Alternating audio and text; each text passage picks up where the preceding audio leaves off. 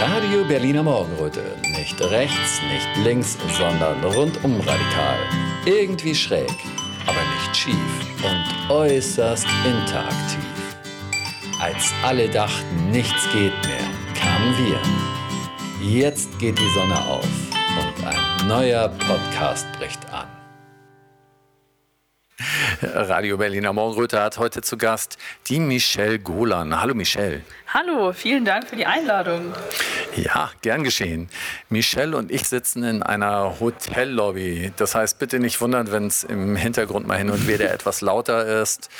Ähm, Michelle hat Husten. Bitte nicht wundern, wenn Michelle hin und wieder etwas hustet. Tut mir leid. Äh, fünf Meter von uns entfernt sitzt einer, macht hin und wieder seinen Laptop laut. Nicht wundern, wenn ihr hin und wieder mal Filmgeräusche hört. Mhm. Wir sind einfach das, authentisch. Ja, wir sind einfach authentisch ja. in authentischer Umgebung, würde ich sagen. Ne? Genau. Ne? Und ich finde es echt ganz entspannt hier. Also das ist, ähm, ne, wie gesagt, schon eine Hotellobby, aber hier kann man echt super arbeiten. Also hier sind ja auch so Tische aufgestellt und tatsächlich auch extra Plätze. Es sieht aus wie so eine Mischung aus einem Büro und einer Lobby irgendwie. Also cool gemacht haben sie es auf jeden Fall. Genau. Und äh, da wir beide ja eben schon gemerkt haben, wir müssen auch mal aus den vier Wänden von zu Hause raus, gehen wir gerne mal ins Café oder an solche Orte, um einfach mal was anderes zu sehen, um auch mal ja, neue kreative Ideen zu haben und dann einfach von hier zu arbeiten. Da dachten wir uns, sind wir heute auch einfach hier.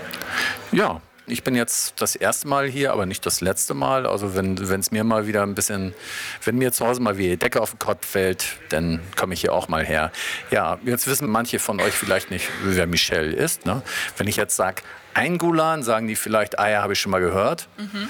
Du hast ja auch eher eine jüngere Klientel eigentlich unter deinen Fans, ne? Mhm. Ja, würde ich schon sagen. Also ich glaube, es ist alles dabei, ja. aber ich versuche auch immer eher die Jugend anzusprechen, denn die hat meiner Meinung nach so den meisten Bedarf, irgendwie noch ja, ja. lernen zu können und vielleicht in gewissen Punkten aufgeklärt zu werden.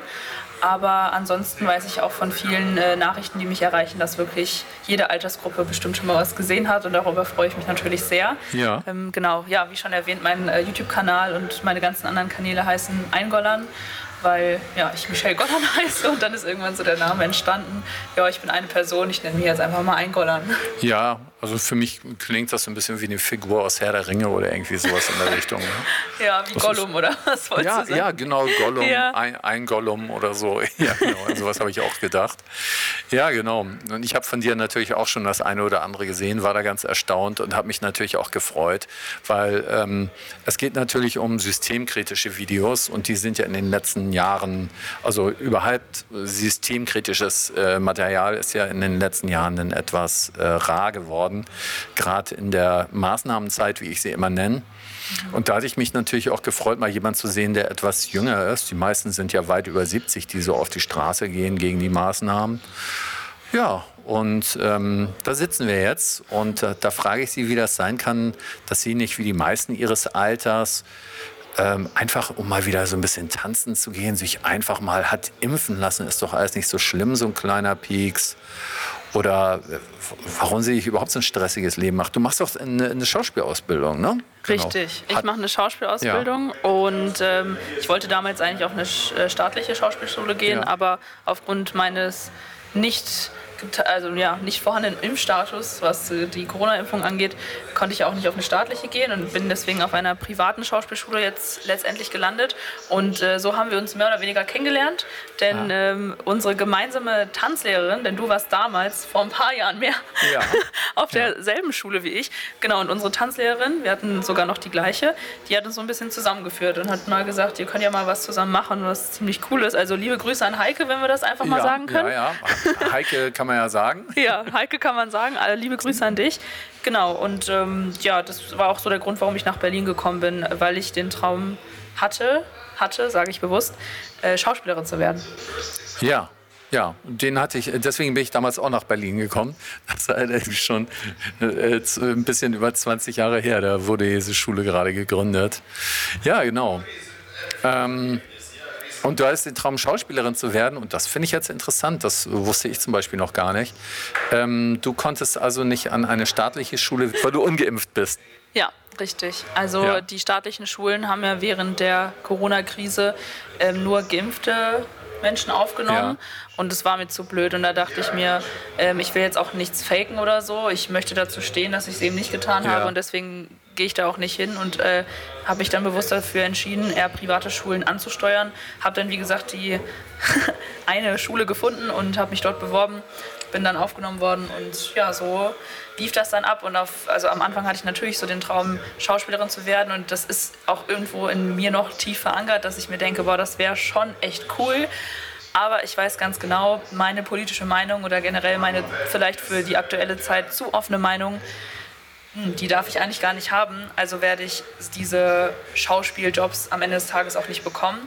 Und mit dieser Tatsache habe ich mich dann irgendwann abgefunden und habe dann ja auch ja, meinen eigenen YouTube-Kanal gestartet und jetzt so bin ich dabei, irgendwie mein eigenes Business im Kleinen gesehen ja. aufzubauen, weil ich einfach unabhängig sein möchte und mir trotzdem nicht den Mund verbieten lassen möchte.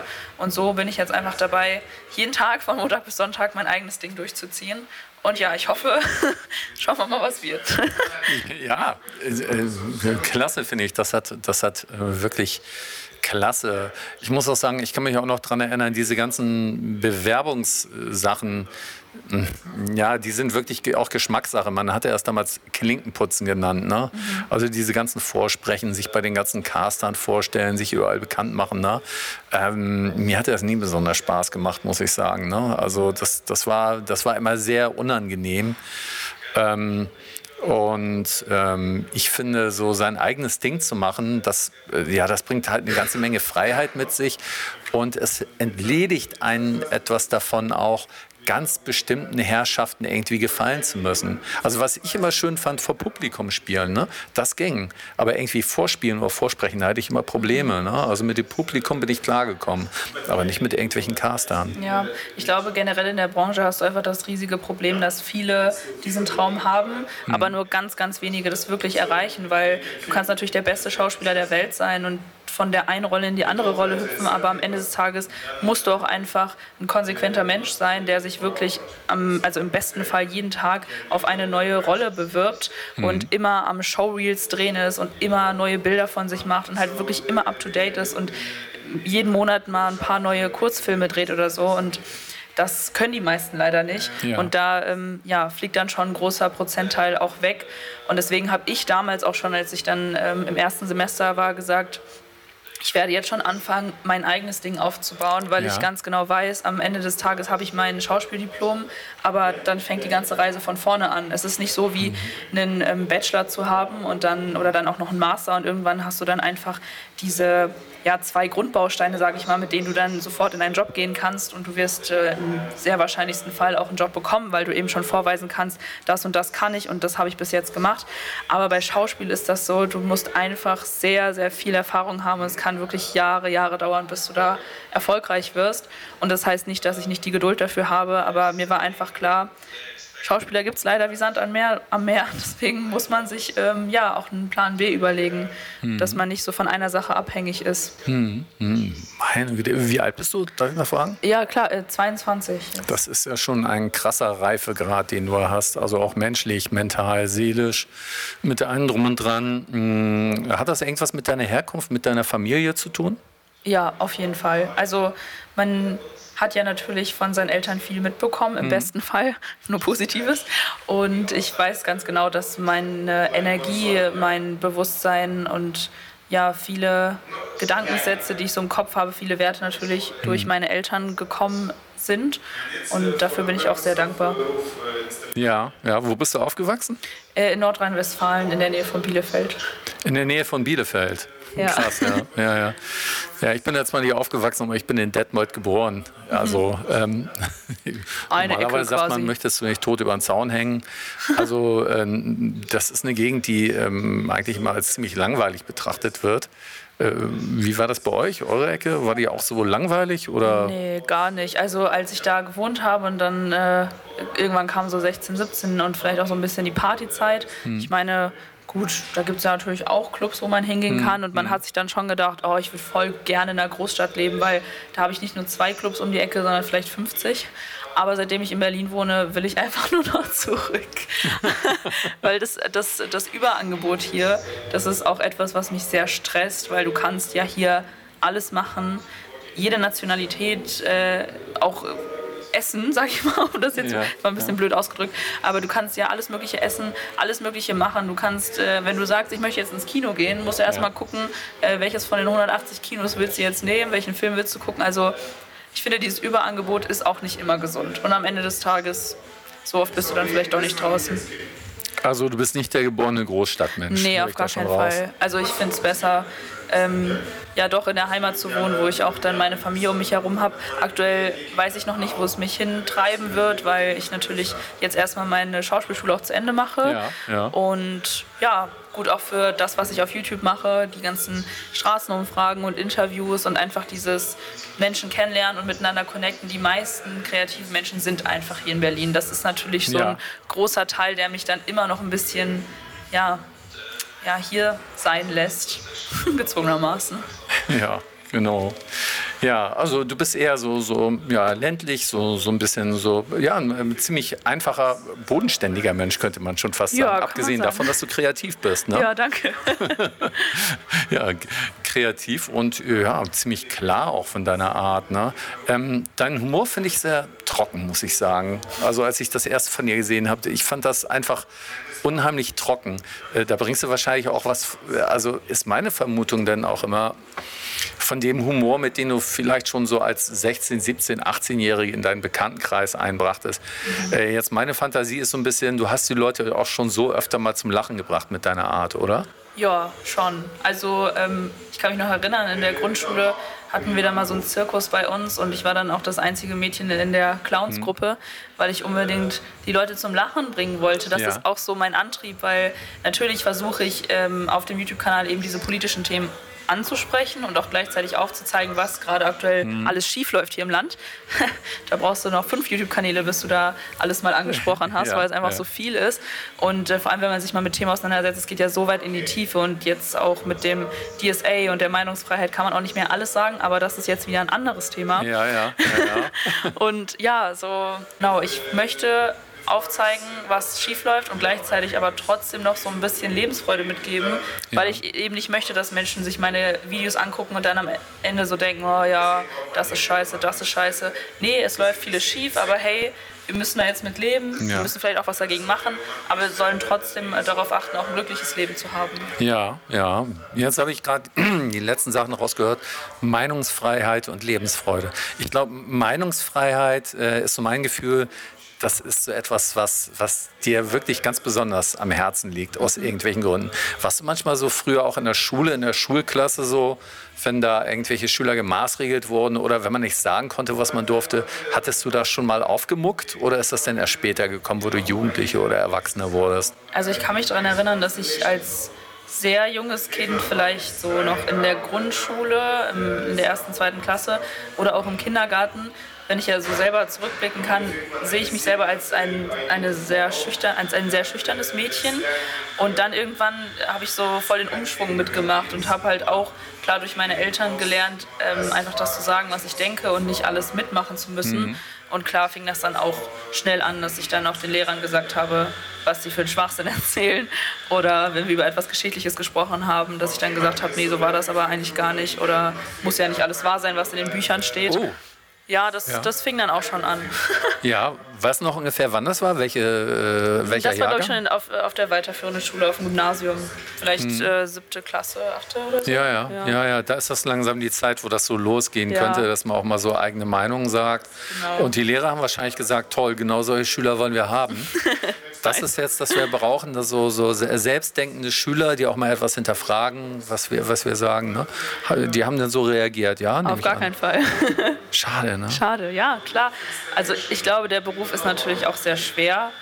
Ähm, einerseits ähm, habe ich mal in einem Buch gelesen, dass die Menschen, die Lehrer werden, vielleicht auch einen einfachen Weg wählen, weil sie quasi von der Schule wieder in die Schule reingehen, um ja. das jetzt ganz plump auszudrücken. Ja, ja. Ähm, aber in dem Buch stand auch so ein bisschen hart formuliert, dass die Menschen auch nicht wirklich ja, was verändern wollen, beziehungsweise auch nicht trauen, irgendwas Eigenes zu machen, weil man ist ja klar immer irgendwie sicher in dem Beruf. Also da muss ja schon mhm. einiges passieren, bis man da irgendwie gefeuert wird oder keine Ahnung, keine Arbeit mehr findet.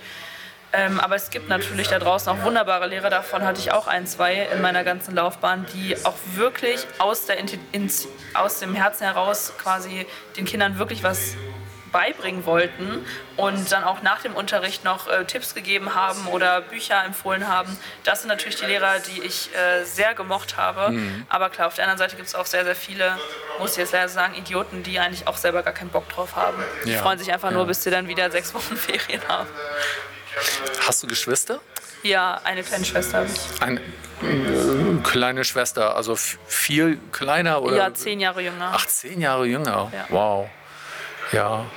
Und ähm, haben deine Eltern dich auch dementsprechend angesprochen, will ich mal sagen, nicht unbedingt erzogen, dass sie gesagt haben, ähm, dass sie dich dazu animiert haben, zu sagen, was du denkst? Oder hast du das irgendwie so bei denen einfach erlebt? Oder ist das da vielleicht sogar anders gewesen? Waren die sehr streng und du musstest dich dann irgendwann befreien? Wie war das da? Nee, meine Eltern waren nicht streng. Klar hatte ich auch mal Handyverbot oder irgendwie sowas, aber streng würde ich jetzt nicht sagen. Ich glaube, ich habe eher bei meinen Eltern das abgeguckt, weil mhm. die auch jetzt ob es jetzt Baurecht ist oder irgendein Problem in der Firma oder irgendwas. Ähm, meine Eltern haben immer versucht, ähm, ja, die Gerechtigkeit als das das Mittel zur Lösung irgendwie zu, mhm. zu benutzen und haben auch immer versucht, ihre Meinung sagen zu können und konnten damit auch nicht gut umgehen, wenn irgendwas nicht nach deren Nase lief, sage ich mal. Also in dem Sinne, wenn sie gewusst haben, sie wurden gerade verarscht von der Versicherung oder irgendwas, haben sie sich immer dafür eingesetzt,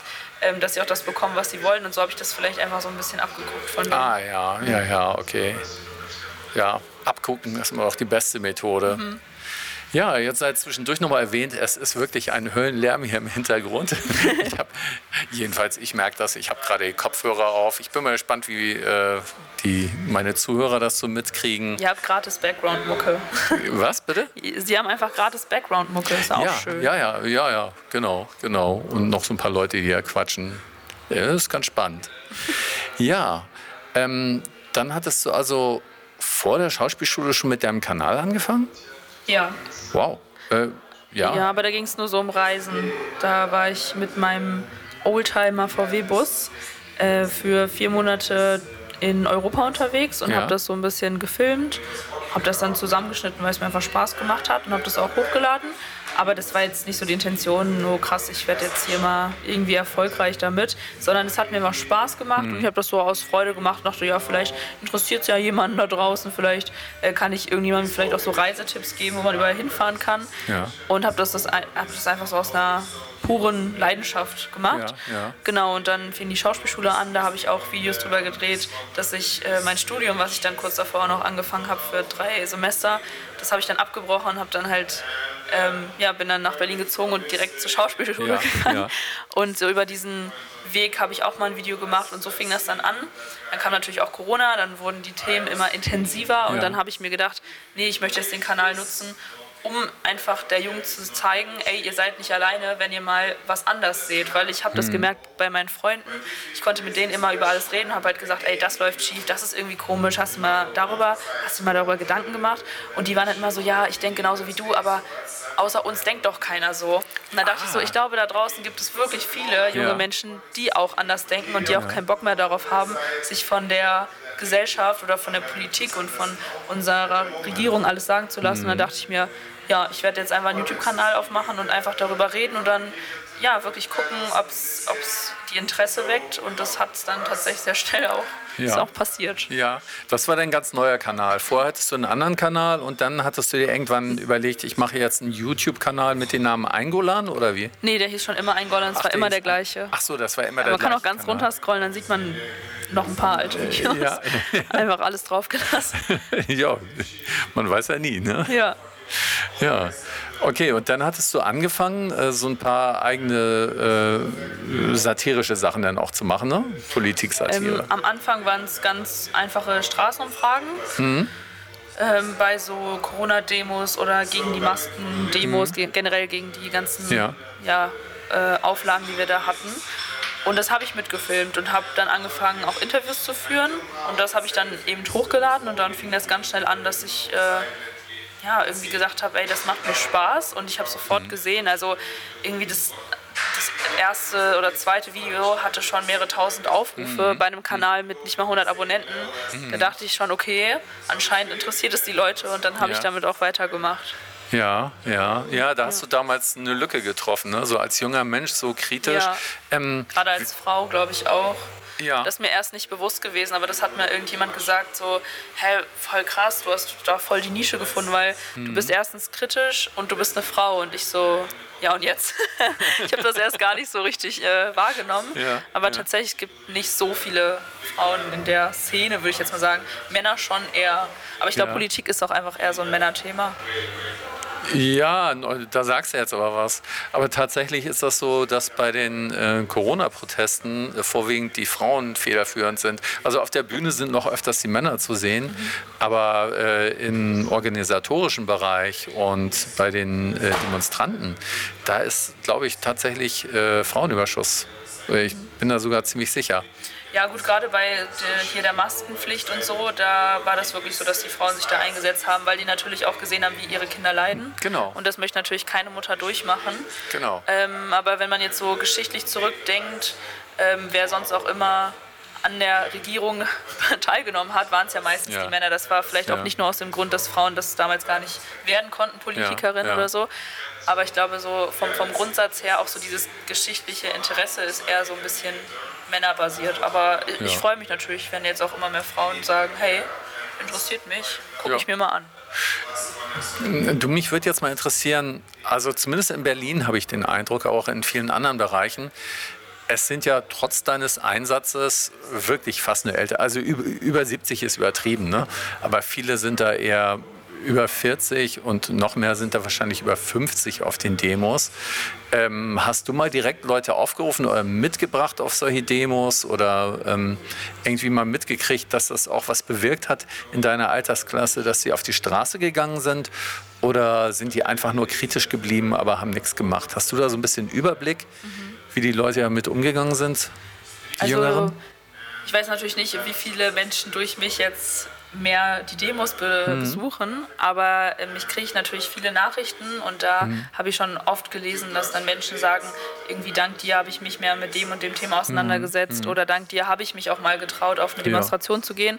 Und äh, da habe ich mir damals schon gesagt, wenn jetzt nur ein Mensch sagt, ey, das hat mir jetzt was gebracht und ich möchte ja. jetzt auf eine Demo gehen, weil du mich dazu irgendwie inspiriert hast, animiert ja, hast, wie auch immer, ähm, dann bin ich echt sehr dankbar dafür und Klar gibt es auch Phasen, wo ich mir denke, boah, ich arbeite so viel und versuche da irgendwie äh, die Menschen wach zu rütteln und denke mir, bringt es eigentlich mhm. was? Mhm. mhm. Natürlich habe ich auch mal solche Phasen, aber ja, dann ja. sehe ich auch immer, welche Reichweite ich schon aufgebaut habe und welche positiven Rezensionen auch zurückkommen, die äh, von Menschen, die dann einfach sagen, das hat mich weitergebracht oder ich habe äh, den Kanal meinen Kindern gezeigt, die mhm. sind jetzt auch voll begeistert und die interessieren sich jetzt auch mehr mhm. für Politik und keine Ahnung was.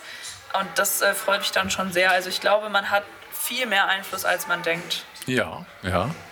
Es war ja auch mal eine Zeit lang, das ist leider jetzt weniger geworden, aber die Staufis waren eine Zeit lang aktiv. Mhm. Ja, da war ich auch mal kurz. Ja. Also ich habe da mal ein, zwei Veranstaltungen besucht mhm. und ähm, kenne auch noch ein paar Leute von zumindest jetzt äh, Studenten stehen auf mhm. aus Berlin. Mhm. mhm. Klar, die haben sich natürlich auch sehr dafür eingesetzt. Ähm, ich habe nur so ein bisschen das Gefühl, dass jetzt, wo die Corona-Zeit vorbei ist, diese schlimmen zwei, drei Jahre, dass jetzt auch gerade das so ein bisschen wieder naja, abschweift. Ja, so, ja natürlich, weil, ne? natürlich. Gerade bei jüngeren Leuten ist das ja so, dass sie dann irgendwo äh, auch versuchen, dann nochmal irgendwie durchzustarten in ihrem Leben und sagen, okay, das ist jetzt vorbei, jetzt mache ich was anderes. Ne? Mhm. Ne? Oder ja, äh, für, für, was für Interess äh, Themen interessierst du dich denn noch und auf welche Art und Weise jetzt nach Corona, nach diesen Sachen? Mhm. Sag doch mal, was sind da deine Hauptthemen? Oh, das, es gibt so viel. Also, mit, also jetzt gerade mhm. aktuell merke ich selber, dass so viele ähm, weibliche Themen hochkommen, von denen mhm. ich niemals gedacht hätte, ja. dass sie mich interessieren, weil ich eher so früher als Kind auch lieber Fußball gespielt habe, als mhm. Barbie mhm. zu spielen. Aber jetzt äh, backe ich auch mal gerne oder koche gerne oder ähm, setze mich mit generell unserer Ernährung auseinander oder Supplements und welche Teesorten gut sind und sowas alles. Und das ist echt überraschend, weil ich habe, glaube ich, so Phasen in meinem Leben, dass ich da einfach so auch unterschiedliche Interessen habe, was natürlich auch cool ist, weil man so mhm. voll viel lernen kann. Man hört natürlich mhm. nie auf zu lernen. Und mhm. dann ähm, habe ich Monate, wo ich dann nur noch so in dieser Politikblase drin bin und mir alles Mögliche anhöre und angucke. Dann habe ich aber auch mal die Schnauze ja. voll und ja, dann äh, stehe ich wieder in der Küche und koche irgendwas. Und kurz danach ähm, interessiere ich mich wieder was für was komplett anderes. Aber ich glaube, so ähm, was aktuell sehr präsent ist, ist generell so die, diese zwischenmenschlichen Themen oder auch alles, was gerade mit der Jugend passiert, diese ja. woke Szene, diese Regenbogenflaggen und alles ja. drum und dran. Dafür habe ich 0,0 Verständnis und kann das ja. nicht verstehen, warum das so einen riesen Hype auch gerade hat, warum so viele ähm, diesem Regenbogen auch hinterherlaufen, wenn man mhm. das mal bildlich beschreiben möchte. Und da versuche ich auch so gegen anzugehen und mich zu fragen, warum ist das so? Mhm. mhm. Ähm, vielleicht sind es einfach viele, die von zu Hause aus auch keine Werte mitbekommen haben, mhm. kein wirkliches Ziel mehr im Leben haben. Oder Wertschätzung auch, ja. möglicherweise. Genau, und das, die Menschen tun mir eigentlich eher leid. Mhm. mhm. Aber ich sehe halt auch wirklich jetzt, gestern bin ich durch Berlin gefahren, also wirklich an jedem zweiten Haus hängt ja jetzt schon so eine Flagge und äh, wir haben, also wir dürfen nicht mal unsere eigene Deutschlandfahne irgendwo aufhängen. Mhm. Zur WM ist das auch schon ganz schön kritisch, ob man das darf. Ähm, aber diese, ja, dieses Narrativ wird so gepusht und äh, ja. so als die neue Religion auch dargestellt. Das, äh, das leuchtet mir einfach nicht ein, warum das so ist.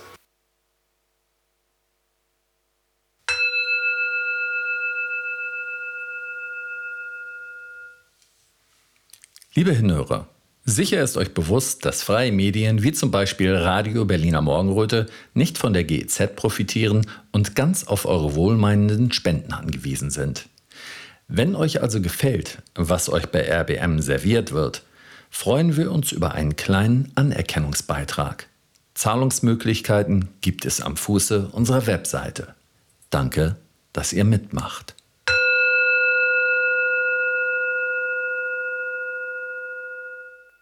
Wie geht dir es so, wenn du jetzt so ein Beispiel sagst, ja, wir dürfen noch nicht mal unsere eigene Deutschlandfahne so. man geht schon fast, wenn man das sagt, so mit dem Ton so runter, ne? Und dann geht schon los. Selbst wenn man sich darüber beschwert, ist man ja schon fast Patriot mhm. im negativsten Sinne. Ja. Ja, es ist doch echt immer ein schwieriges Thema. Also mir geht's, ja, mir geht's da teilweise auch ehrlich, ehrlicherweise so. Ähm, ja, da auch ehrlich und, und, und klar zu bleiben, wie man da denkt oder wie man da empfindet. Du hast ja zum Beispiel gesagt, ähm, ja, man kann doch nicht mal so die eigene Deutschlandfahne zeigen. Wäre dir das denn wichtig oder ist das dir einfach aufgefallen, ähm, weil die anderen Fahnen so gezeigt werden und wieso wird denn das jetzt so runtergemacht? Oder hattest du da früher schon Bezug zu, dass du sagtest, okay, ähm, ja, wie nennt man das? Ich habe eine gewisse Heimatverbundenheit oder Patriotismus oder. Äh, mhm. äh, ich, also meine Wunschvorstellung ist natürlich, dass man das einfach machen kann und seine, mhm. seine, na, seinen Nationalstolz auch, auch zeigen kann. Mhm. Ich meine, warum nicht? Jedes Land darf das und nur wegen ja. unserer Vorgeschichte und unserer ewigen Schuld dürfen wir jetzt diese Fahne nicht äh, ja, schwenken oder an mhm. unser Fenster hängen oder so das, das geht natürlich nicht. Und ich verstehe auch, dass dann viele einfach auch so, gerade durch die Schule, wo man immer 39 bis 45 in jedem Geschichtsunterricht jedes Jahr durchgenommen hat, dass das auch so verankert worden ist, vielleicht auch bewusst, mhm. hey, wir sind immer schuld, weil das ist damals passiert und das soll nicht wieder passieren und deswegen dürfen wir jetzt auch ähm, unseren Stolz nicht mehr zeigen. Zu dem Thema habe ich zum Beispiel auch ein Video gemacht und so ist das einfach so ein ganz natürlicher Fluss, dass ich dann einfach irgendwas sehe, was mir auffällt. Eben, wir dürfen diese Fahnen nicht aufhängen. Mhm. Und das ähm, hinterfrage ich dann. Und dann mache ich Straßenumfragen und sage, hey, würdest du die Fahne aufhängen? Oder findest du das schlimm? Oder findest du das gut? Oder ja, was ist deine Meinung dazu? Und dann entsteht aus so einer kleinen Blitzidee eigentlich so ein ganzes Video. Ja, ja, mhm. ja, ja. Aber ähm, du, du, folgst ja deinen Impulsen schon, ne? Genau. Deine ersten Ideen und daraus entsteht dann was, ne? Genau, ja. Und das passt vielleicht jetzt auch zu dem, ähm, was eben so ein bisschen deine Frage war, wie man das eigentlich in dieser Welt so aushält mhm. und ob ich überhaupt was erreichen kann mit mhm. meinem Kanal. Ja, ich habe halt schon vorher gemerkt, wenn man jetzt mit Freunden spricht und denen einfach auch seine Meinung sagt oder irgendwelchen Leuten, die man auf irgendeiner Feier kennenlernt oder einfach ein offener Mensch ist und immer versucht, ähm, respektvoll gegenüber mhm. der anderen Person mhm. zu sein und trotzdem aber seine Meinung zu sagen, kann man auch schon unglaublich viel erreichen. Weil du kannst schon so viele Menschen ändern, indem du einfach mal kurz mit den fünf Minuten quatscht. Ja. Und ja. so versuche ich das dann auf den Kanal zu produzieren.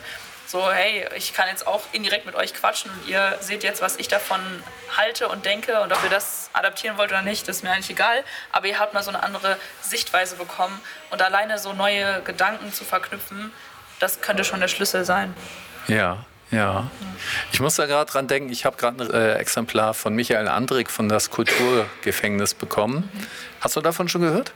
Ja, da geht es tatsächlich darum, um das Thema, werde ich ihn demnächst auch mal befragen dazu. Ähm, genau eben um dieses Thema. Er behandelt das Thema Spaltung und äh, meint so Demokratie, das äh, das hat, die Spaltung hat nichts damit zu tun, dass alle Leute verschiedene Meinungen haben, so, ne? sondern dass das eben verboten ist, diese Meinungen miteinander auszutauschen. Mhm. Also verschiedene Meinungen sind gerade die Grundlage für eine Demokratie. Ne? Also an den Meinungen liegt es nicht. Aber hat er dann auch ähm, versucht herauszufinden, warum das vielleicht sogar auch gewollt ist, dass diese Spaltung stattfindet? Nun habe ich das Buch bisher erst halb durchgelesen. ähm, das ist ja immer, also ich würde mal sagen, ähm, so weit wird er in dem Buch wahrscheinlich nicht mehr gehen, weil er sehr viel auf die Eigenverantwortung der Menschen setzt. Das bedeutet, in dem Moment, wo man sagt, das ist irgendwie so von oben gemacht worden und so, und äh, die müssen das nur ändern mit der Spaltung, dann ist alles gut ähm, dann würden wir aus der Verantwortung genommen werden. Aber tatsächlich wirkliche Demokratie und wirkliche Selbstermächtigung bedeutet ja nicht, bedeutet ja Demokratie Selbstermächtigung für jede einzelne Person. Das heißt, jede einzelne Person muss sich selbst ermächtigen und jede einzelne Person ist dafür verantwortlich, die Spaltung zwischen sich und den Mitmenschen zu überwinden. Ich würde sagen, das ist seine Botschaft. Mhm. Und äh, deswegen wird er sich jetzt gar nicht damit beschäftigen, was von da oben manipuliert wird, weil ähm, ja, ihm die Selbstverantwortung eben so wichtig ist und weil man da wahrscheinlich gar nicht so viel dran ändern kann. Ja, möglicherweise. Das kann natürlich gut sein. Das wäre natürlich trotzdem interessant gewesen, so ähm, zu gucken, warum wir einfach diese Zweiklassengesellschaft haben sollen. Ich meine, es gibt mhm. ja auch äh, den Spruch ähm, Teile und Herrsche. Ja, ja. Da kommt das ja. natürlich auch so ein bisschen her. Aber ich gebe dir recht, natürlich liegt es immer am Ende an uns selbst, wie wir damit umgehen. Ähm, es kann irgendwas passieren auf der Welt, aber es ist dann immer noch unsere Aufgabe, ja, dagegen zu wirken oder was dagegen ja. zu tun eben, ja. Das, was du eben erwähnt hast, ähm, jetzt kommt wieder einer ihrer Hustenanfälle. Ja. Das, was du da eben erwähnt hattest, ähm, das wird ja auch schon von genug anderen Leuten besprochen. Ich meine, das ist ja jetzt kein Geheimnis mehr, eben, dass es diese Meinung gibt oder es wahrscheinlich so ist, dass es ähm, Social Engineering nennt sich das auch teilweise, dass das so gewollt ist mit der Spaltung. Ne? Da gibt es genug andere. Ich glaube, da reden schon Tausende von Leuten drüber. Deswegen fand ich das auch mal ganz interessant, einen, ander, einen anderen Ansatz, einen selbstverantwortlichen Ansatz zu sehen. Und ja, bei sich selbst anzufangen. Ähm, hast du schon mal in deinem Leben dich bei jemandem entschuldigt? Und ähm. zwar so aufrichtig, so dass es, ich meine wirklich so, dass es wehgetan hat, dass du wirklich gemerkt hast, Mann, ich habe Scheiße gebaut und eigentlich bin ich noch stinkig, weil die andere Person auch irgendwie Mist gebaut hat, aber eigentlich habe ich noch mehr Mist gebaut. So, kennst du solche Situationen? Klar, klar. Ich habe, äh, ich glaube, bei meinen Eltern ähm, habe ich mich wirklich mal entschuldigt, weil ich irgendeinen Blödsinn gebaut habe. Und da war das dann auch wirklich aufrichtig, weil das natürlich die beiden Menschen sind, die mir am nächsten stehen. Mhm. Und wenn man mhm. die dann verletzt, dann tut das natürlich sehr weh. Ja, ja, genau. Ähm, bei Freunden auch schon mal klar. Aber das war jetzt nichts Dramatisches. Aber ich habe mich dann mhm. trotzdem dafür entschuldigt. So, ey, das ist total scheiße gelaufen, tut mir leid. Und das kann auch befreiend sein, wenn man da wirklich aufrichtig sagt, es tut mir leid und ich habe einen Fehler gemacht, weil man erwartet ja immer von anderen, dass sie äh, ihre Fehler auch merken. Die meisten mhm. merken es ja vielleicht auch gar nicht, wenn sie einen Fehler gemacht haben und sich dann auch noch dafür entschuldigen. Ja, ja weil, weil ich glaube, ähm, das fängt auch viel damit an. Wenn wir jetzt immer nur durch die Gegend gehen und erwarten, dass die anderen sich bessern, dass die anderen endlich einsichtig sind, dass die anderen endlich ihre Fehler merken oder so, dann, dann wird da auch nichts besser. Ne? Und mir fällt es teilweise auch schwer. Weißt du, ähm, meine Haltung zum Thema Corona ist in diesen drei Jahren aufgrund der Intensität von dieser Geschichte für mich schon fast identitätsstiftend geworden. Also ich muss ganz ehrlich sagen, ich habe mich geändert in dieser Zeit und deswegen ist das auch identitätsstiftend geworden. Aber ganz ehrlich, wenn ich mir jetzt vorstelle, an irgendwelchen Stellen habe ich Unrecht gehabt Und ich würde sagen, wir waren auch nicht an allen Stellen richtig und haben immer alles gut im Widerstand kommuniziert und waren immer alle so sauber und alle so toll. Ne? Mhm. Vielleicht grundsätzlich würde man sagen, ja, ich bin auf der richtigen Seite gewesen, aber das und das und das ist schiefgelaufen. Und das so einzugestehen, das würde mir äh, wirklich schwer fallen. Denn ich, ich merke es bei mir und ich bin auch relativ reflektiert. Ne? Aber ähm, so ganz bestimmten Gestalten gegenüber, da, da kommt immer sofort die eigene Kränkung dann hoch. Ne? So, aber ah, was haben die alles gemacht? Was musste ich alles mitmachen? So. Wie geht dir das damit? Also die Zeit war natürlich sehr intensiv hm. und ich glaube auch, dass ich mich sehr verändert habe. Auf jeden Fall bin ich stärker geworden, weil ich gerade in der Zeit gelernt habe, Nein zu sagen. Ja. Und ich hätte gerne viele Entschuldigungen von Menschen, die mir gesagt haben, dass ich ähm, mich testen und impfen muss und Maske ja. tragen muss und keine Ahnung was mich beschimpft haben, mhm. weil ich es nicht getan habe. Aber dann am Ende kam keine Entschuldigung oder es kam nur so was wie, ja, war ein bisschen übertrieben oder keine Ahnung, aber ich würde es trotzdem heute nochmal wieder so machen, auch wenn es jetzt wieder anfängt, mhm. dann denkst du, okay, mhm. hast jetzt irgendwie nichts rausgelernt. Ähm, ja, es ist, es ist schwierig. Ich weiß, dass ich mich verändert habe, aber ich glaube, grundsätzlich kann ich dieser Zeit schon dankbar sein, weil ich jetzt, wenn jetzt irgendein, irgendwas passiert in meinem Leben, irgendeine Kleinigkeit, mhm. worüber ich mich damals vielleicht total aufgeregt hätte mhm. oder wo ich gedacht hätte, die Welt geht jetzt unter, ähm, ist heute für mich so, ach ja, gut, das, das kriegen wir jetzt auch noch hin. Ne? Das kriegen wir auch noch geregelt, weil damals hast du das alles geschafft und äh, warst in dieser Identitätskrise, auch gerade in einer Phase, wo man als junger Mensch sich mhm. selber finden möchte und gucken mhm. möchte, wo geht mein Weg hin, dann noch diese Corona-Situation dabei ja. zu haben, mit allem, was dazugehört hat, mit den Ausgrenzungen auch teilweise, wobei ich jetzt äh, in der Familie und Freunde das, das nicht wahrgenommen habe, da hatte ich viel Glück mhm. gehabt, aber ähm, ich habe ja kurz studiert und da habe ich das schon sehr gemerkt. Ich bin einfach stärker geworden, deswegen kann ich der Zeit schon dankbar sein. Mhm.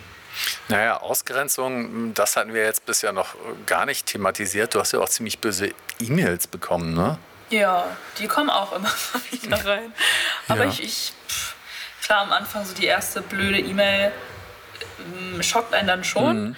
weil man natürlich denkt, okay, oh, krass, da hat sich jetzt jemand echt mal hingesetzt und mhm. nur Hass rausgelassen ja, und ja. schickt das dann auch noch ab. Also wenn mir irgendwas nicht gefällt auf YouTube, dann gucke ich es mir halt nicht an. Mhm. Oder ähm, lass es halt einfach. Aber ich habe noch nie irgendwie was Negatives geschrieben, weil ich mir denke, wenn mir was gefällt, dann schreibe ich, dass es mir mhm. gefällt, aber wenn nicht, dann lasse ich es halt einfach. Und ähm, ja, klar, am Anfang war ich schon etwas geschockt, aber jetzt kommen immer mal wieder irgendwelche blöden E-Mails rein und jetzt gerade habe ich auch mit vielen äh, Rechtsanwälten zu tun. Mhm. Genau kann ich jetzt noch nicht ganz drauf eingehen, weil viele Sachen noch ähm, nicht abgeschlossen sind. Mhm. Und ähm, man macht immer Fehler oder ich recherchiere teilweise auch zu gut und so kommen dann auch mal Mahnungen rein oder irgendwas äh, soll ich jetzt unterschreiben, dass ich mich nie wieder negativ zu dem und dem äußere. Also was ah. kommt jetzt auch schon. Und das sind alles so Sachen, damit hätte ich vorher nie gerechnet, dass ich damit irgendwann mal in Kontakt Ach, komme. Die rücken dir mit solchen ja, Sachen genau. auf den Pelz dann, weil du schon so groß geworden bist, dein genau. Kanal so groß geworden ist. Ja. Und ähm, dann, krass, habe ich noch gar nicht dran gedacht. Ja, ja gut. Und du, du möchtest eigentlich nur was Positives ja. in die Welt tragen und ähm, auch neue Ideen sammeln und kreativ mhm. sein. Und auf einmal musst du dich dann mit irgendwelchen Rechtsanwälten umherschlagen, wo ich mir dann denke, irgendwie verschenkte Zeit jetzt. Aber klar, es, es kommen natürlich immer solche Sachen rein und das ist auch in Ordnung. Soll mich auch nicht jeder mögen. Aber ja, ich gehe da, glaube ich, jetzt immer gelassener mit um. Hast du teilweise den Eindruck, das sind so, so gezielte Aktionen, zum Beispiel von der Antifa oder wenn man noch weitergehen will, dem Verfassungsschutz? Ähm, oder sind das wirklich so individuelle Leute, die sich, die einfach angepisst sind wegen dir? Beides. Ich kann mir beides vorstellen. Also es sind viele ähm, individuelle Menschen, die sich vielleicht auch angegriffen fühlen. Mhm. mhm. Aufgrund meiner Meinung kann ich auch verstehen, klar. Äh, wenn ich jetzt sage, ähm, keine Ahnung, in, in, in Berlin ist einfach diese Queerness so riesig und du lernst hier mehr äh, Homosexuelle als Heterosexuelle kennen oder irgendwie sowas. Das ist ja jetzt erstmal einfach neutral gesagt, aber da fühlen sich viele natürlich schon angegriffen. ähm, und das kann ich verstehen. Also ich glaube auch, dass äh, die Antifa mich natürlich auch auf dem Kieker hat, ist klar. Die mhm. haben auch schon mal ein Bild von mir gepostet und haben gesagt, Achtung, Achtung, diese rechte YouTuberin wird an dem und dem Tag auf der und der Demo sein. Mhm. Mhm. Und zu dem Zeitpunkt wusste ich selber gar nicht, dass ich da hingehe.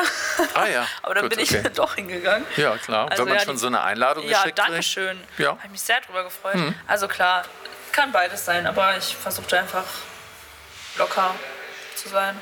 Mhm. Mir keinen Stress zu machen. An was für eine Rolle arbeitest du gerade in der Schule? Mm, ich äh, spiele aktuell eine Rolle, und zwar eine Frau. Eine, wie soll ich das beschreiben? Hat keinen Namen, das Stück? Doch, aber ist mir gerade entfallen. ist mir sehr unangenehm. Wie, wie heißt denn noch ich mal das. das Stück? Du liest das Stück so jeden Tag und dann fällt dir einfach der Titel nicht ja, ein, weil ich ja. so ver, verbissen bin, dass dieser Text in meinen Kopf kommt. Aber ich äh, spiele eine Frau, die weiß, was sie will. Mhm. So, eine, so eine eher edle Dame. Und ähm, in, der, in dem Jahrhundert, wo das Stück spielt, kommt dann auch so ein, so ein Diener dazu, der versucht, mir das Geld wegzunehmen und eigentlich nur an meine Wäsche will. Und ich kriege die Situation dann aber doch schlussendlich gut äh, gelöst. Und es ist eigentlich sehr, sehr spannend, weil man hat natürlich immer auch mal so, gerade als Frau, so Rollen, die so eher so unterdrückend sind. So, ja, du bist halt jetzt die Frau von dem und dem und du bist mhm. jetzt nur in dieser adeligen Position, weil du den Kollegen da geheiratet hast. Aber ähm, jetzt mal so die Stärkere zu sein und spielen zu dürfen, das macht schon auch Spaß. ja, ja, kann ich mir gut vorstellen. So. Gab es noch andere interessante Rollen, die du schon bisher gespielt hattest, wo du noch was zu erzählen könntest, was du besonders reizvoll fandest? So sehr sentimentale Rollen, die mithilfe der Worte des Schaffen direkt dem Zuschauer wie so ein Film in den Kopf zu setzen. Also wenn ich über die Geschichte spreche, die mir dann als Rolle passiert ist, wie mein Leben zum Beispiel war in meiner Kindheit, schaffe ich das dann durch meine Worte den Zuschauern auch diese Emotionen nahezubringen. Ja. Und das sind dann so auch teilweise Rollen, die nur so fünf oder sechs Minuten gehen, aber du kannst in dieser Zeit schon ja, die Zuschauer so mitreißen in deine eigene Geschichte. Und das finde ich immer sehr, sehr spannend. Das war ähm, eine Rolle, die ich mir zum Teil auch selber ausgedacht mhm. habe, deswegen gibt es da auch keinen bestimmten Namen. Und da habe ich auch gemerkt, wie dann so das ganze Publikum einfach leise war und einfach nur da war. Und diese Momente, die gefallen mir schon sehr gut. Ja, ja, ja, das ist, äh, das fühlt sich magisch an. Das sind so magische Augenblicke. Ja, ist schwer zu beschreiben. ist einfach magisch in dem Moment. Ja, man ist schöpferisch tätig. Ähm, ich glaube, das ist ver äh, vergleichbar mit Beten und mit Meditation und dergleichen. Also ich habe das manchmal so früher gesehen, äh, wenn äh, gerade alle auf der Bühne in einem besonders guten Kontakt waren und alles sich so harmonisch bewegte. Das hatte etwas Meditatives, hatte das, als ob man mit etwas Höherem verbunden ist. Ne? Ich glaube, ich glaube, das ist auch der Grund, weswegen man teilweise Schauspiel macht, diese Augenblicke, oder? Ja, auf jeden ja. Fall. Weil, ähm, also ich hatte mal gedacht, ich möchte gerne in Filmen dann irgendwann hm. sein. Aber ich finde auch Theater so spannend, das ist natürlich viel anstrengender, mhm. glaube ich zumindest, mhm. weil du jedes Mal aufs Neue auch die Rolle neu kennenlernen musst und du musst es jedes Mal so spielen oder die Emotionen so fühlen, als würdest du sie das erste Mal so fühlen. Ja. Das ist schon ja. ziemlich anstrengend und du musst ja. auch die letzte Reihe äh, im Theater erreichen mit deinen Emotionen, die du zum ja. Ausdruck bringen kannst. Aber das sind auch so Momente, wenn dann die Menschen das auch wertschätzen, was du da für eine Arbeit geleistet hast, ist es natürlich umso besser. Ja, also die Wertschätzung, die muss sein. Ansonsten ja. geht es, also man, man kann sowas nicht allein für sich machen. Man mhm. braucht da wirklich ein Publikum, das das irgendwo auch mitträgt und mitfühlt. Und manchmal beeinflusst einen das Publikum doch auch sehr stark, ne? Oder ja. kannst du dich davon immer vollkommen unabhängig machen? Oh, ich hatte eine Zeit am Anfang, da habe ich das sehr zu Herzen genommen, auch wenn mhm. jetzt zum Beispiel irgendjemand weggeguckt hat oder so und du mhm. siehst das so im Augenwinkel, dass die Person nicht wirklich aufmerksam ist, dann hast du direkt gedacht, oh, habe ich jetzt irgendwas falsch gemacht, ja, spiele ich ja, nicht ja. gut oder so. Aber mittlerweile habe ich, glaube ich, echt gut gelernt, das auszublenden. Mhm. Einfach so, ich habe das jetzt einstudiert und ich werde das jetzt so präsentieren, so wie ich es am besten präsentieren kann, wie es in meiner Macht liegt auch, das Beste so aus mir rauszuholen und muss auch nicht jedem gefallen. Aber das habe ich schon auch gelernt, das so auszublenden. Ja hast du auch manchmal den Eindruck, ähm, dass das Leben auf der Bühne teilweise interessanter ist als das echte Leben. Ich meine, ist jetzt ein bisschen idiotisch nach den letzten drei Jahren. Da war es eigentlich ein bisschen anders, wenn ich das überhaupt so erwähne. Aber ähm, ich hatte erst manchmal gedacht, so bei den Gedanken, also auf der einen Seite, manchmal ähm, hatte ich festgestellt, wenn man bestimmte Filme guckt, dann hat man ja auch Emotionen. Da habe ich gedacht, habe ich manchmal eigentlich auch so krasse Emotionen im echten Leben? Warum habe ich so krasse Emotionen, wenn ich einen Film gucke, aber niemals im echten Leben? Deswegen habe ich irgendwann aufgehört, Filme zu gucken und dann kamen die irgendwann im echten Leben. Und genauso ist das ja auch mit Bühne. Ähm, wie, wie geht dir das dann? Merkst du irgendwelche Unterschiede? Ja, also in den Filmen ist es natürlich so, dass durch Musik und durch die Dramatik und wie die Kamera irgendwas mhm. filmt, natürlich kannst du dann die Emotionen viel krasser zum Ausdruck mhm. bringen als jetzt im echten Leben. Ich merke den Unterschied zwischen Film und Theater, wobei ich auch sagen muss, dass die Stücke, die in Berlin aktuell laufen, die kannst du dir eigentlich nicht angucken. Ja, Deswegen ja. war ich ziemlich lang nicht im ja. Theater. Aber gerade so Filme aus älterer Zeit, auch nicht die modernen, die mag ich auch eine nicht, weil die meistens entweder nur um irgendwelche Beziehungsdramen gehen oder Schießerei und Ballerei hier und eigentlich keine Tiefe mehr haben, mhm. keine richtige mhm. Geschichte mehr erzählen. Gucke ich dann eher ältere Filme. Aber klar, den, den Unterschied, den merke ich schon. Und auch äh, dass ich trotzdem aber das Gefühl habe, im echten Leben ist nochmal alles viel intensiver. Also das habe ich schon. Ich hatte klar ja. so wirklich so Sekunden auf der Bühne, wo ich dachte, okay, das war jetzt ein, das war jetzt ein krasses Gefühl. Irgendwie mhm. habe ich die Rolle gefühlt, also richtig die Emotion mhm. der Rolle gefühlt. Mhm. Ich wusste zwar, dass es nicht meine echten sind, aber das hat mich so eingenommen für eine Sekunde, ja. dass es fast schon real war. Ja, die Momente gibt es natürlich auch. Ja, das ist Zauberei und jeder liebt Zauberei. Und ich glaube, Schauspieler, der nicht Zauberei oder Magie liebt, da weiß ich gar nicht, warum der Schauspieler ist. Ja. Ne? Also ähm, das gehört irgendwie dazu. Sich, also das ist ja auch Verwandlung eigentlich. Man verwandelt sich ja in etwas anderes. Ne? Genau, und viele sagen auch, dass sie das schön finden, mal nicht man selbst sein zu müssen, mhm. mal so kurz rauszugehen. Das hatte ich eigentlich ziemlich selten, es sei denn, klar, man hat mal auch eine blöde Phase, das ist irgendwie cool, mal mhm. jemand anders zu sein. Aber mir ist auch aufgefallen, dass wirklich viele Menschen diesen Beruf so als Fluchtweg auch sehen, ja. weil sie irgendwie das eigene Leben gar nicht leben wollen ja. und dann lieber ein anderes leben wollen oder tausend verschiedene. Was einerseits auch sein kann, dass man dadurch irgendwo die Heilung findet, aber da muss schon viel passieren. Naja, ob man eine Fluchtheilung findet, ich habe da so meine Zweifel. Ne? Es gibt ja auch viele oder gab auch schon früher sehr viele berühmte Schauspieler, die hatten nur auf der Bühne gelebt und danach hatten sie dann irgendwie sich die Kante gegeben mit Alkohol und so. Ja, Tausende, ja. Ne, ist ja auch sehr, sehr verbreitet. Leider Gottes auch ganz geniale Menschen, die da geflüchtet Romy Schneider sind. zum Beispiel hat das auch, ja. auch mal gesagt, dass sie, sie hat in einem Zitat irgendwie gesagt, auf der Bühne habe ich alles hinbekommen, aber im echten Leben nichts oder so. Mhm. mhm. Die hat natürlich auch eine tragische Lebensgeschichte. Ja. Sohn gestorben und Geliebten und Alain Delon, diese Tragödie, ja. Liebestragödie, so schön. Ja. aber klar, ja. so, so ging es, glaube ich, vielen Schauspielern. Ich glaube, wenn du auch einfach mal so ein ja, Stadium erreicht hast, dass du so bekannt bist und in so vielen Filmen spielst, dann wie willst du da noch Ruhe finden oder dich selber finden, sage ich mal, ja. oder Zeit für dich haben, wenn du nur ja. am Texte lernen bist und nur am Proben bist und nur am Film bist, dann hast du irgendwann gar nicht mehr dein ja. eigenes Leben. Und da kann ich das dann auch verstehen, dass dann irgendwas, ähm, ja, du einen Ausweg brauchst und dann, klar, gibst du dir nach dem Dreh erstmal einen rein. Ja, ich glaube auch die ganz bekannten Schauspieler, die erfolgreichen, die kommen ja auch irgendwann nicht mehr raus äh, aus diesem Hamsterrad. Ne? Die sind dann zwar erfolgreich, man wird jetzt normalerweise denken, mit gesundem Menschenverstand, ja, wenn ich denn so zwei, drei Blockbuster gedreht habe und genug Geld auf die Seite gelegt habe, dann kann ich ja mal eine, ein Jahr Pause machen. Aber sowas wird einen in dem Geschäft, äh, glaube ich, gar nicht verziehen. Dann bist du weg vom Fenster. Mhm. Deswegen bist du immer in Druck, weiterzumachen, weiterzumachen, weiterzumachen und bist irgendwann ganz weit weg von dir. Ne? Ja. Ähm, ich meine, viele Menschen sind ja weit weg von sich, auch ohne Schauspieler zu sein. Was würdest du sagen, wie nah bist du dir in deinem Leben und wie sehr magst du dich? Also hast du manchmal so Augenblicke in deinem Leben gehabt, da hast du gedacht, nee, ich mag mich eigentlich nicht und ich brauche das jetzt irgendwie, um mich besser zu machen? Oder hast du eher das Gefühl, dass du so ein Mensch bist, du hattest immer, ja, ich hatte immer ein gutes Verhältnis zu mir und das Schauspiel ist halt so eine Ergänzung, äh, der, mit der ich das ausdrücke und kreativ bin.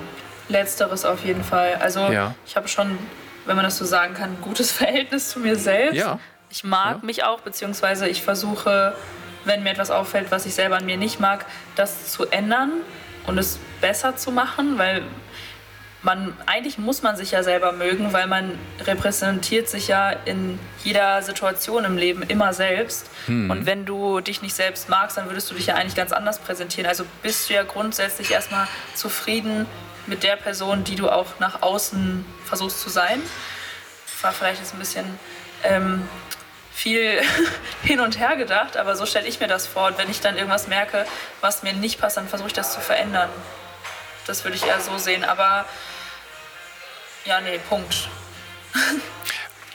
Also eine sehr beseelte Schauspiellehrerin, die wir beide kennen, hatte mal, äh, glaube ich, so etwas gesagt wie, ähm, im Grunde, wenn man sich für eine Schauspielschule qualifizieren will, dann müsste man sich auch für so eine Art Irrenanstalt qualifizieren. Mhm, mh. Also das man ist Irrenhaus. Braucht, ja. Man braucht einen gewissen ähm, ich sage nicht, dass es so ist, aber es gibt diese Sichtweise, dass man einen gewissen Irrsinn braucht oder eine gewisse Art Verrücktheit oder doch Schrägheit für Schauspieler. Ja. Ein vollkommen ausgeglichener Mensch soll es angeblich nicht so gut machen können. Ja, das stimmt, weil dann die Emotionen vielleicht auch nicht so reinkommt. Also so ein bisschen verrückt musst du schon sein. Ja. So ein bisschen einer in der Waffel ist schon gut. Ja. Das tat auch gut in den ersten äh, Monaten dort auf der Schauspielschule, weil wenn ich so Situationen hatte und dachte, ja, das war jetzt natürlich total plemplem, was ich gerade gemacht mhm. habe. Und dann bist du in mhm. dieser Schauspielschule mit gefühlt nur Affen um dich herum, die alle schreien und brüllen und rennen und ja. keine Ahnung was machen. Da kannst du noch mal viel mehr aus dir rauskommen. Und das ist auch eine gute Übung. Ja. ja, so ein bisschen verrückt solltest du schon sein, ja. Ja, ja, ja, ja das meine ich. Also im Grunde ist auch bei den meisten Schauspielern wie bei den meisten Menschen auch nicht immer alles gerade gelaufen. Und jetzt nochmal zum Thema Humor. Ähm, du hast ja viel Humor. Und ähm, das ist ein wunderbares Werkzeug, um durchs Leben zu kommen. Also Humor ist wunderbar. Nur ist es auf der anderen Seite auch so, dass Humor auch eine Möglichkeit ist, um etwas zu heilen oder zu kompensieren. Also Charlie Chaplin zum Beispiel, der hat ja auch eine tiefe Traurigkeit und ja. äh, ein tief dramatisches Leben. Der hatte sehr viel Humor. Wie ist das mit dir, mit diesen Anteilen? Ähm, spürst du auch manchmal im Grunde auch diese andere Seite, die Traurigkeit und die Verzweiflung oder eine Traurigkeit und eine Verzweiflung, die dann indirekt mit diesem Humor verbunden ist? Mm. Mm, klar kenne ich so Situationen, wo man hm. verzweifelt ist und das überspielen möchte und dann natürlich Humor die beste Lösung ist. Um ja. jetzt, weil man möchte nicht angreifbar sein, auch für die anderen. Ne? Man möchte trotzdem stark sein und mhm. durch den Humor kann man das sagen, was man denkt, aber verpackt das in einem Witz, sodass man sich nicht angreifbar macht. Das ist schon ein guter Schlüssel auch. Aber ich habe das jetzt noch nie so oft erlebt, dass ich in meinem Leben das es zumindest extra gemacht habe, sodass ich nicht sagen mhm. muss, was jetzt wirklich gerade mit mir los ist. Jetzt auf meinem YouTube-Kanal nutze ich Humor auch ein bisschen bedacht, weil mhm. ich weiß, dass ich eben nicht mehr alles sagen kann in der mhm. Öffentlichkeit. Und wenn ich mich darüber lustig mache und man nicht mehr richtig greifbar machen kann, hat sie das jetzt so gesagt und hat sie das vor mhm. allem so gemeint. Ich meine, die meisten wissen schon, mhm. was ich so gemeint habe und was nicht, aber rechtlich gesehen kannst du mich da nicht mehr richtig greifen. Und so ah. ähm, ja, kommen vielleicht weniger E-Mails in mein Postfach. Ah, so. Okay. Also, das ist ein gutes Training. Du wirst sozusagen immer filigraner mit deinem Humor, um unangreifbar juristisch zu sein. Ne? Ja. Ja, ja, das kann ich mir gut vorstellen. Aber kannst du dich noch, ähm, da musst du jetzt nicht ins Detail gehen, aber erstmal die Frage, kannst du dich an irgendwas in deinem Leben erinnern, wo du echt mal durch auch so ein tiefes Tal gegangen bist, wo es so richtig mal äh, dunkel war oder einigermaßen dunkel, wo du unglücklich oder wo du traurig gewesen bist? Ja, klar. Hm auf jeden Fall. Da gab es eine Phase, die war ziemlich dunkel, hm. wo man sich dann auch gefragt hat, hm, ja, warum ist man eigentlich hier? Also diese fast schon klassischen Klischeefragen, so warum bin ich hier und was ist jetzt mein Sinn hier im Leben? Das hört sich jetzt schon so äh, nach Suizidgedanken an, die ich nie hatte, aber ja, wo man sich einfach denkt, warum gibt es denn auch so viel Leid auf der Welt? Und die Phase hatte ich auch schon durch. Klar, mhm. da muss vielleicht auch jeder mal durch. Ja, so. Wenn es keine Dunkelheit gibt, gibt es auch keine Sonne. Das ist das, was ich meine, ja. Mhm. Genau, also diesen Anteil braucht man ja auch, ne? weil du, du zeigst dich ja als ein, ein Mensch, der stabil, der aufrecht wirkt, der Humor hat, der klug ist, der erdverbunden ist. Ne? Und dann kann man sich aber auch nochmal fragen, ne, gibt es da auch irgendwo eine andere Seite so an dir? Ne? Ja, ich habe natürlich auch eine sehr ähm, sentimentale, einfühlsame Seite, ja. die ich natürlich so auch vielleicht gar nicht so richtig zeige. Mhm ähm, weil sie auch nicht wirklich in den Kontext da passt, dass ich dann irgendwie auf einmal sentimental bin und sage, oh Gott, ganz schrecklich hier, was gerade los ist, sondern ich möchte ja auch eben gute Laune verbreiten, deswegen ja. passt es auch nicht da rein. Aber natürlich, diese Seite gibt es klar und die kennen dann eher meine engsten Freunde und meine Familie von mir. Ja, ja, ja, ja, ja, genau. Genau. Also man macht ja manchmal ja auch nicht aus Grund gute Laune oder meint, äh, Leute aufheitern zu müssen. Weil wenn man meint, Leute aufheitern zu müssen, dann meint man auch irgendwo Traurigkeit oder Nichtheiterkeit oder vielleicht einen Mangel an Lebendigkeit irgendwo zu entdecken, den man gerne ausgleichen möchte, weil man selber vielleicht auch ein bisschen drunter leidet. Na? Ja. Hm, hm, genau, kann ich mir gut vorstellen. Ja, und unsere gemeinsame Schauspiellehrerin, die hat ja so einiges aus einem rausgeholt. Ich, ich weiß noch, was in der, auf der äh, Schauspielschule immer ganz wichtig war, dann nicht ähm, so, was sie ja immer als allererstes wollte, war so eine Art gesellschaftliche Fassade brechen.